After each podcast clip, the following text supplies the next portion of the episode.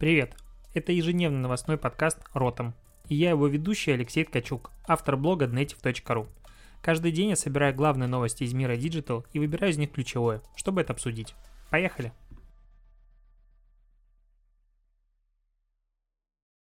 18 февраля, Ротом подкаст опять с тобой, и сразу к новостям.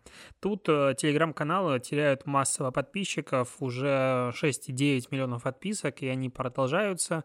Что происходит? Телеграм решил почистить немножечко ботов, и такое происходит, в принципе, достаточно регулярно. То есть в июне 2019 года было почти 3 миллиона блокировок э, отписок от э, суммарных телеграм-каналов. В июле то же самое происходило в октябре там 1,6 миллиона подписчиков потеряли.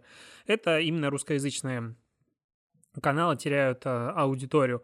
Ну, я скажу так, это не аудитория, это удаленные просто боты, которые подписаны действительно на сотни профилей, потому что суммарно э, Telegram говорит, что уникальных пользователей было удалено что-то около 10-15 тысяч, то есть они просто были подписаны на огромное количество накрученных телеграм-каналов, и это, соответственно, сказалось.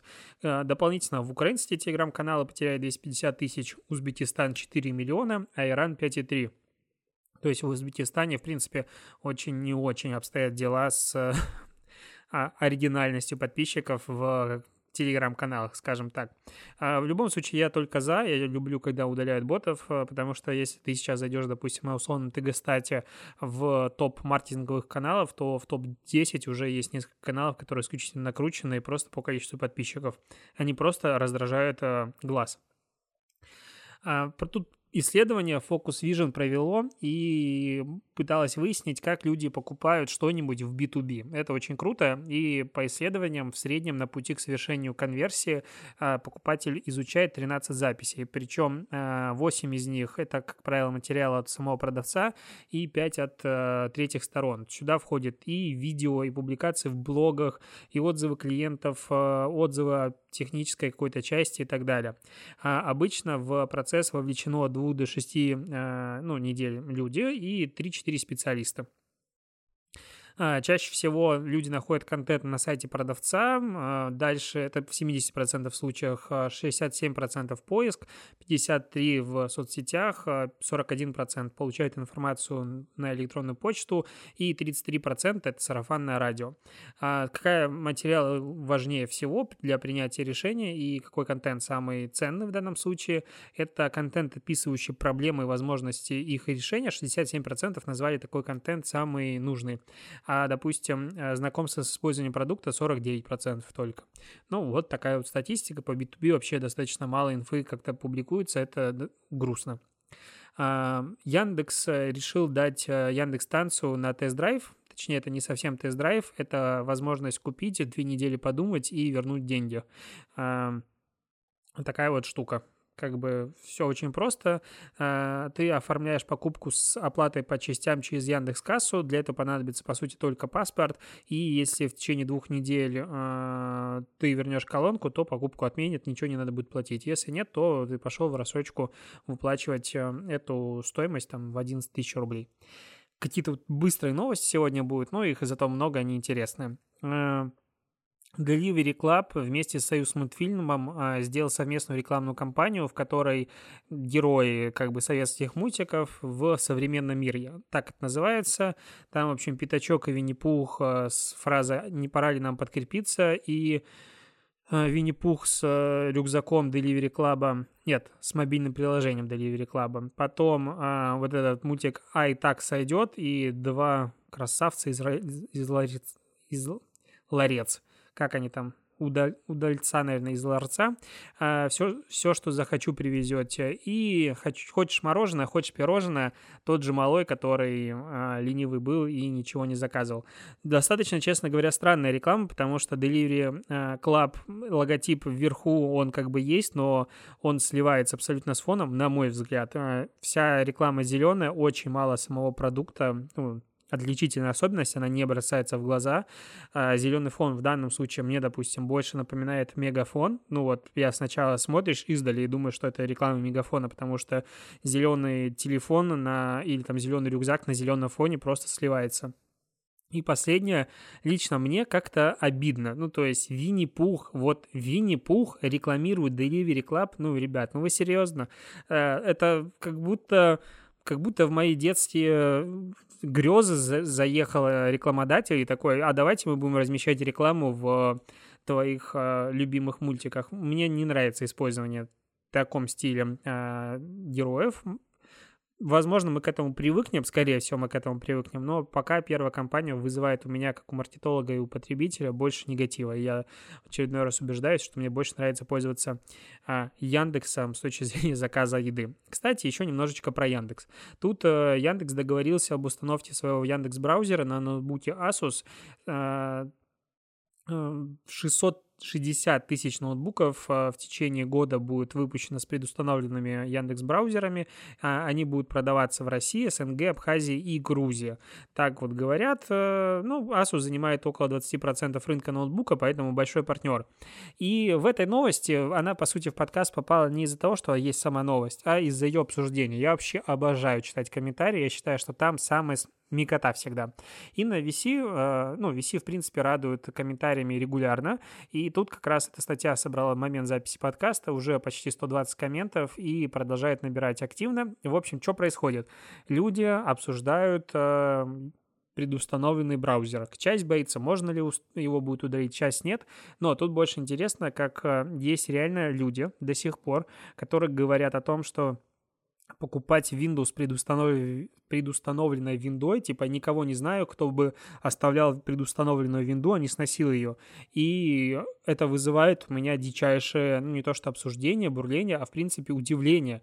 То есть э, есть технические специалисты, которые так живут в своем маленьком уютном домике, что не представляют, что люди сегодня ставят винду и пользуют, точнее не ставят винду. Я вот, допустим, купил свой Windows ноутбук, он у меня прекрасным образом работает, я не хочу ничего переустанавливать, винда сама себя поддерживает в нормальном состоянии, и все с ней ок. Ее не надо удалять просто потому, что кажется.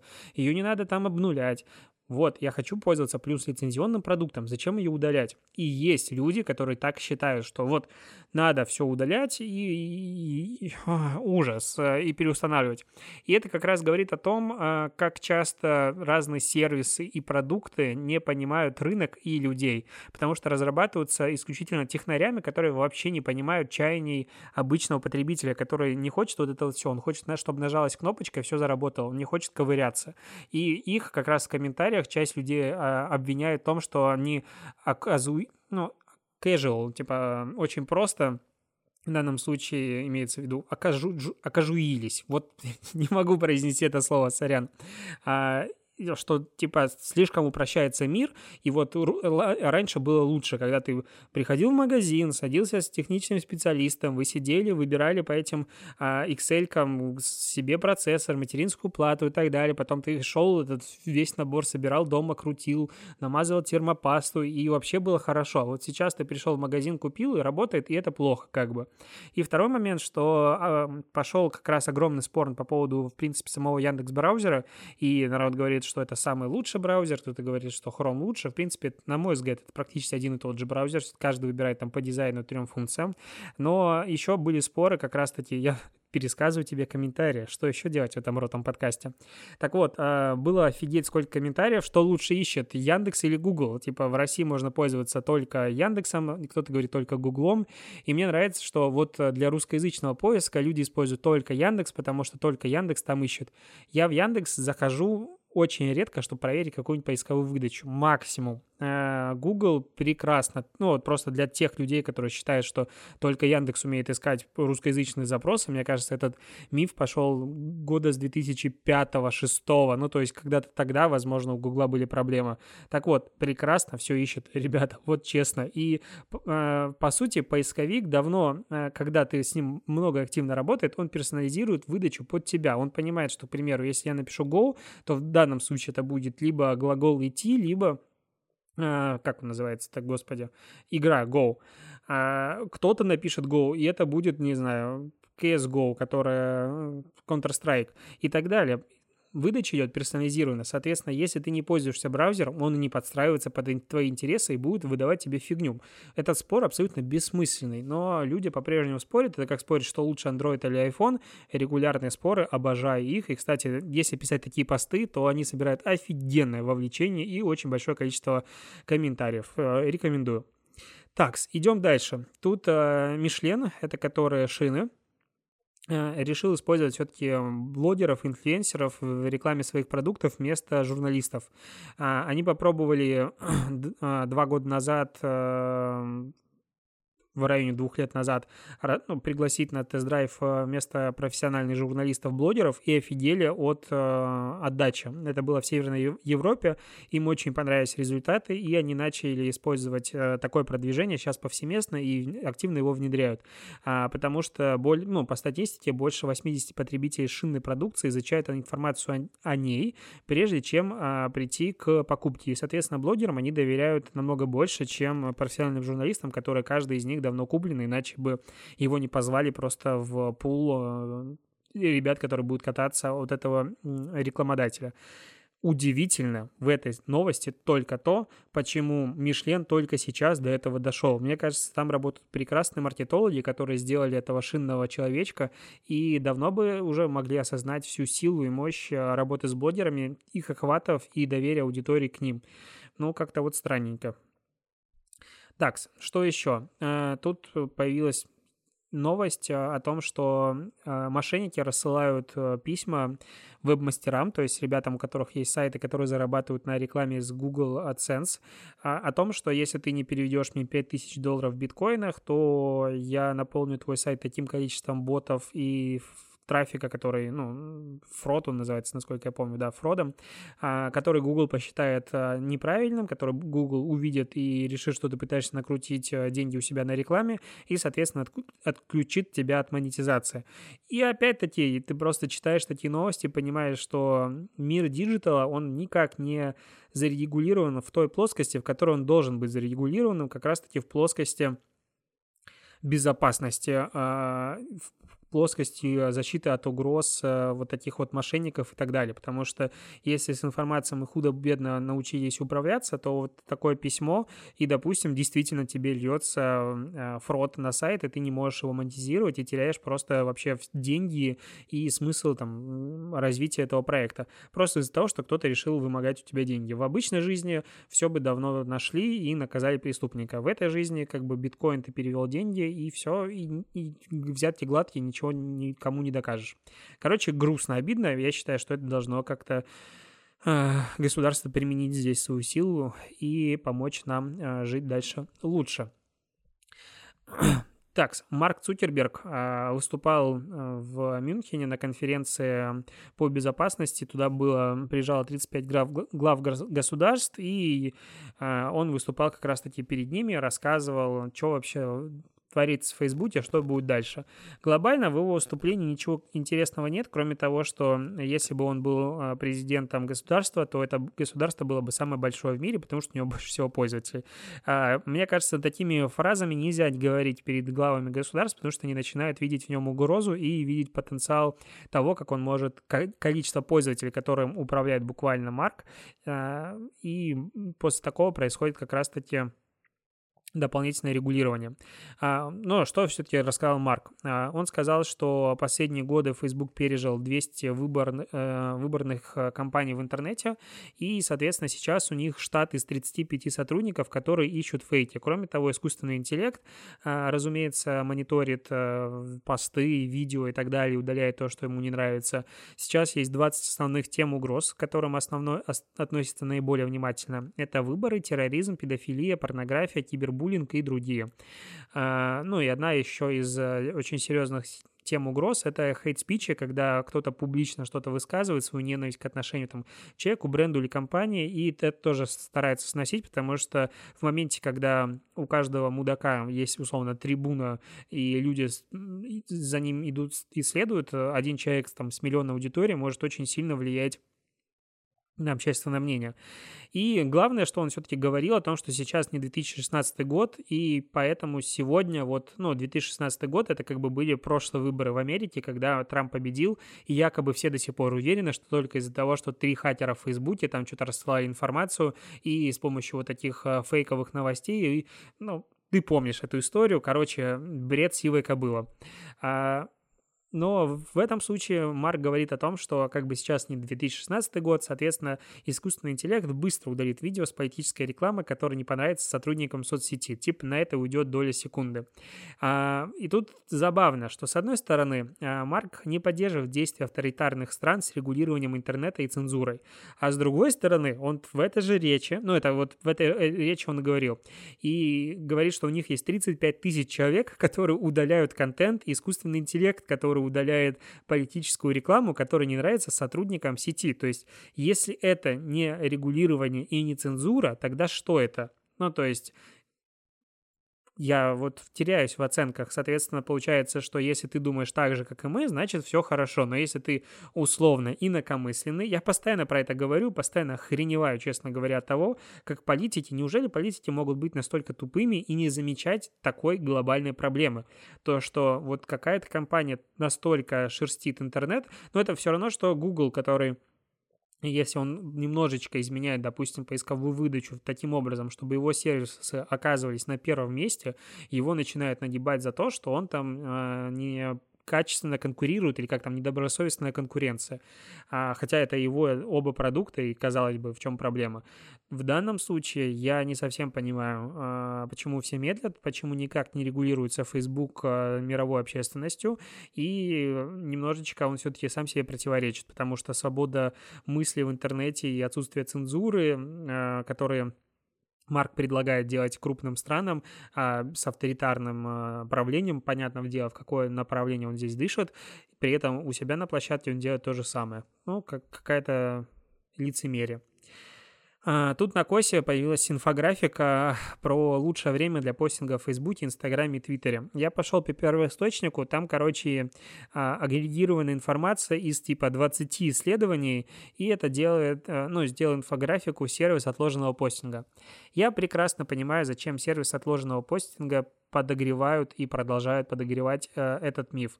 Потому что только в таком случае есть смысл пользоваться отложенным, пости... отложенным постингом на постоянной основе, потому что вот якобы э, тут по категориям просто разбито, типа в какое время лучше публиковать условно на Фейсбуке. И вот для B2B бизнеса есть три э, временных э, рамки, в которые лучше всего публиковать. Это с 9 до 10 утра, с 12 до часа дня и с 4 до 5. В остальное время типа плохо. А это для B2B продаж. А для B2B работы в 9 утра и в 3-4 вечера. Все.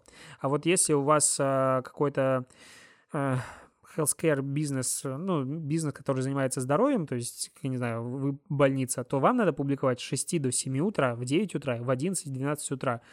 Ну, уровень бредогенерации в данном случае, он просто неописуемый. Я вообще не могу объяснить, над каким надо быть мудаком, чтобы в это верить. Но они бы еще писали, что в 6.45 и в 6.50 надо публиковать. Ну, то есть это абсолютно нерелевантная информация. Почему? Потому что твой контент живет 24 часа. Если твоя аудитория спит, она его не увидит. Если она проснулась, она его увидит в любом случае. Все очень просто. Тут вообще не надо ничего экспериментировать. А тут лучше отложенный постинг в Твиттере. В Твиттере я еще могу смириться, потому что там алгоритмическая лента работает не сильно прям идеально, она в большей степени хронологическая.